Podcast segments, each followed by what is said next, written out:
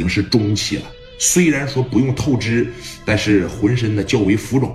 说你看这边一下来，人家他妈也是特别朴实的一个小面馆的老板娘啊，这下来就说了，说你看开着这么好的车，你们这么些人过来捧场来了，那咱多赠送两个菜吧。啊，小浩啊，你过去再炒两个菜。小浩说行，我心里边都惦记着呢妈，你不用管啊。我肯定把这桌哥哥照顾好就完事儿了。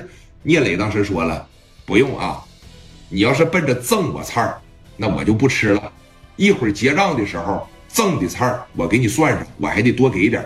咱比如说在这一吃一喝花三百，我就给你撂下五百；花了七百，我就给你拿一千；花了一千，我就给你放上一千五。我聂磊就是这么个人儿啊，不用说做点买卖不容易，那食材也是花钱买来的。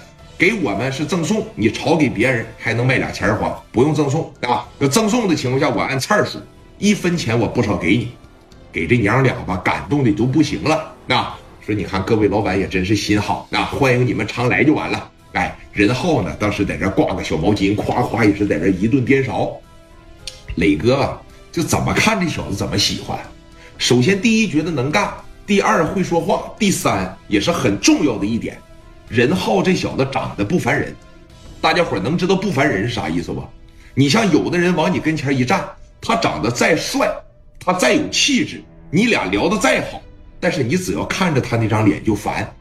有的人呢，虽然长得不是浓眉大眼，也并没有什么气质，但你跟他交往起来就感觉特别舒服。大家伙有这种感觉吗？任浩就是典型的这种人缘啊，非常好，这就叫自然缘哎。人缘非常好，脸缘也非常好，眼缘也非常好。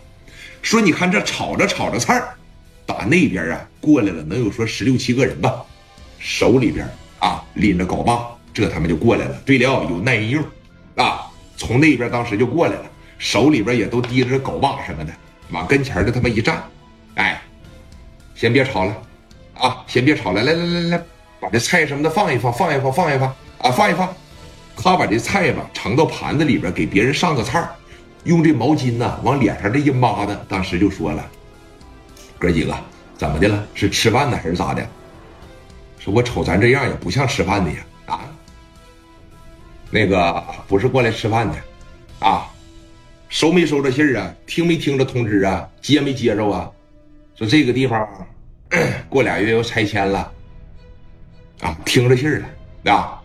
听着信儿了，给你说一下子，到搬的时候消停就搬走得了，别跟咱打别，听着没？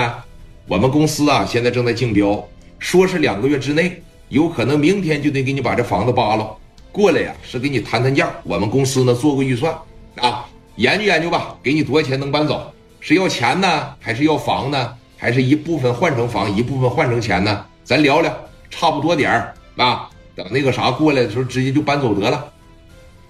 任浩当时说了：“说你看我这小店不大，但是也有一百多平啊，还是楼上楼下，一共一百一十多平。你要按照市场价赔我的情况下，我觉得